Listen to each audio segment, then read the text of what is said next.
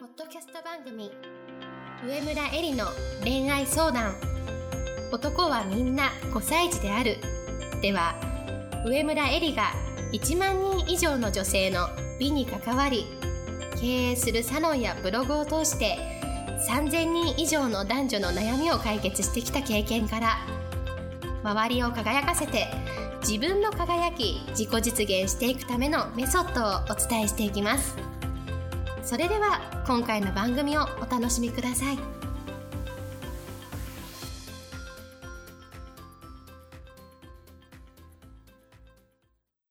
こんばんは、上村えりです。今日もポッドキャスト上村えりの恋愛相談男はみんな5歳児であるを始めたいと思います。今日いただいている質問は昨年の10月に質問をさせていただいたものです。実は私、ようやく決心がつき、今月の1日に入籍をいたしました。そこで今後、家庭のお金のやりくりをどのようにしていくのが良好なパートナーシップを継続することや、男性に成長していってもらうことに大切なのか、エリさんの考えを聞かせていただきたいです。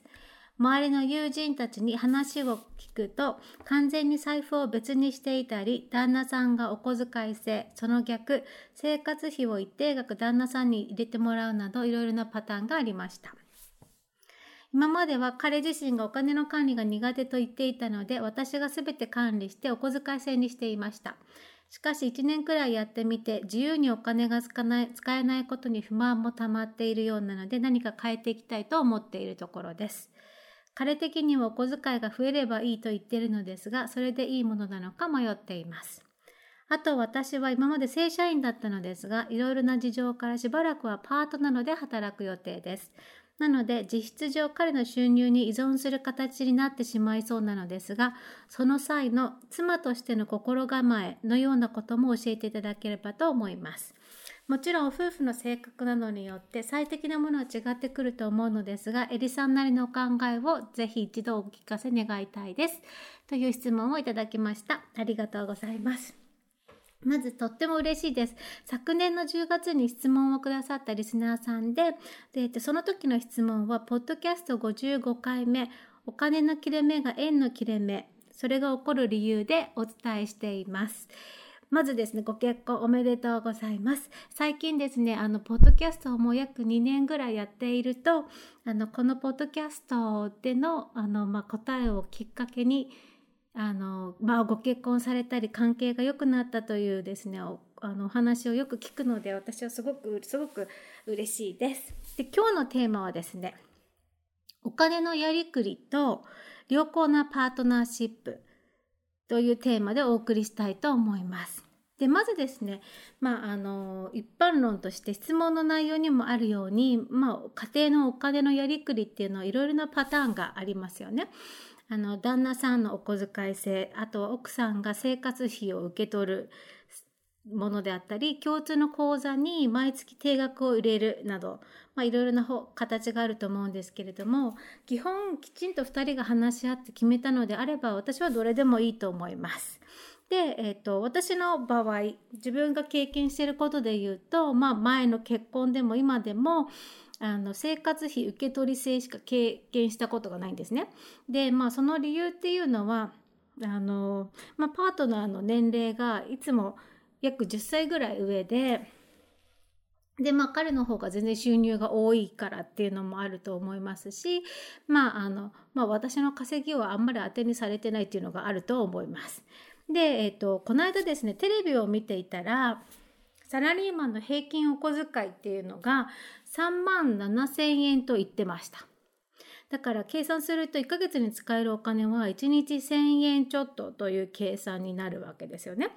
でもあの、まあ、お小遣い制って日本ですごく特徴的な家庭のお金のやりくりらしいんですけれども、まあ、なぜねお小遣い制があるのかっていうのを、ま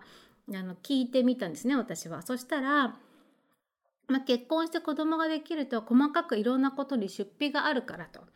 で例えばお稽古とか子供の学校の行事で必要なものがあったり成長するにつれて新しい服が必要だったりと、まあ、その度にいくらかかったからちょうだいっていうのはお互いにまあ大変と。だから奥さんがお財布を握って旦那さんはお小遣い制というのがあるそうです。でそれであの少し余裕があったらねあの奥さんの方があこれだったらもうちょっといけるかなと思ったらもう一つお習い事を増やせるなとか食費にもう少し使ってもいいなとかあの何かを新しくしてもいいなとか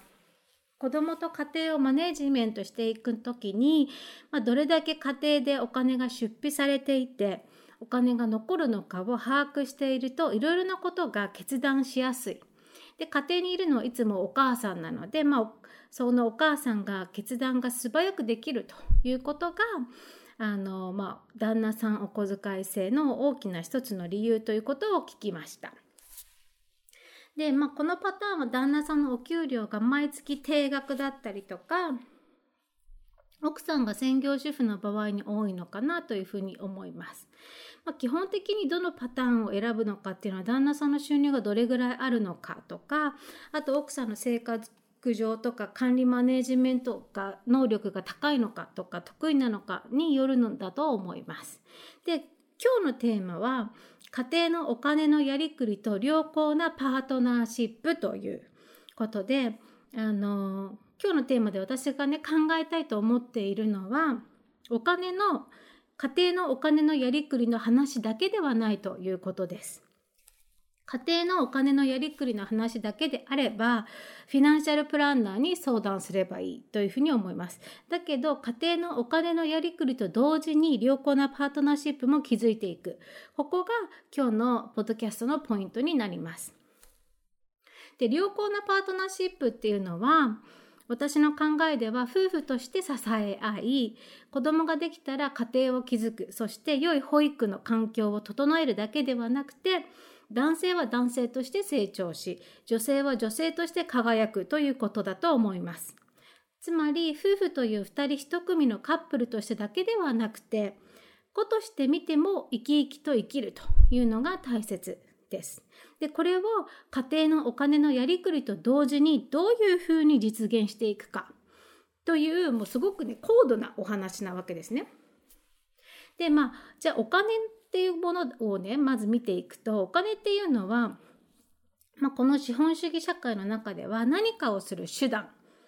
お金というものがあのみんなが同じ価値を認めた紙切れなわけですね。でこれは何かの価値と交換する時に使う道具としてこの世の中では認識されています。だから何かを得る何かを買う経験する体験するそのための手段とと道具です。だから言い換えればお金はその人の行動の選択を決めるものとも言えるんじゃないかと思います。素敵なものだなとか欲しいなと思った時に買うか買わないかその選択を決める一つの指標になるし例えばこれやってみたいなと思った時にやるかやらないかその選択を決める一つの判断基準というものがそのお金の価格それについてる価格になるわけですね。でその時に例えば旦那さんがお小遣い制だとしたら例えばこれ欲しいなとかやりたいなと思った時に日本の平均のお小遣い額を見ても毎日のランチ代ぐらいしかないわけだから何かプラスアルファでやれる余裕っていうのは生まれてこないわけですよね。でそこでお金を理由に選択を狭めてしまうのはもったいないわけで旦那さんが奥さんに相談できる場所とか2人の関係性があるっていうのが私は大事だというふうに思います。いくらのお小遣いをあげればいいっていう話ではなくて旦那さんが奥さんにまあ奥さんが旦那さんに相談できる場とか2人の関係性その雰囲気があるというのが大事だと思います。例えばね奥さんがいつも相手を否定しているとかお金のことでうちにはお金がないといつも文句を言ってるとか、まあ、そういうのが日常だったら旦那さんは口が裂けてもこれやりたいなとか欲しいなとか絶対に言えないはずなんですよね。逆に奥さんの方ももっと美容院に行ったりネイルに行ったり新しいお洋服買いたいのに今のお金では到底できない贅沢とかって考えてその選択肢をやらないっていうのも私は違うんじゃないかなというふうに思います。だからもしねやりたいことがあるならそれにかかるお金を捻出するためにどんな方法があるのかを、まあ、2人で考えるということ。で自分のためだけではなくて子供に例えばやらせたいことがあって今はそれが選択できるほどの金銭的な余裕がないならそれを実現するための方法を考えることこのこれが大事なんじゃないかなと思います。でその方法の一つが奥さん自身が何かお金を得るために仕事をすることかもしれないしもっと旦那さんのお給料が増えるように旦那さんが気持ちよく仕事に集中して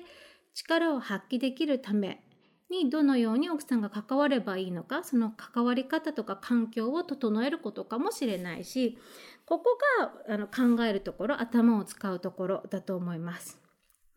でだから今日のテーマで大事なのはお金を理由に自分のそして相手の選択肢を狭めないということ選択肢を狭めないためにどういうような方法があるのかを考えるということが私は今日のテーマで最も大事だというふうに思います。でこのポッドキャストっていうのは女性に向けてお話をしているので特に女性の方にお伝えしたいのはあの家庭を支えるというために稼ぐ前に今目の前に与えられたことを手を抜かずにやることがすごく大事だというふうに思います。例えば家の掃除家族の食事子育てなどあのなぜならその経験が後に大きな価値を生むからです。で今の時代自分の経験をありがたく聞きたいとか知りたいっていう人がいてその人たちに自分の中に蓄積した経験をネットを通してお伝えができて自分の経験でその人たちを助けることもその結果お金を得ることもできる時代なわけですね。なので何か新しい資格を得なきゃとかパートの時間を増やすということを考えるよりも私は目の前のやらないことやらなくちゃいけないことを何事も楽しみを見いだしながら工夫をしてそれを毎日ね継続して積み重ねていく経験っていうことが自分の人生の可能性を広げる最も確実な方法だというふうに思っています。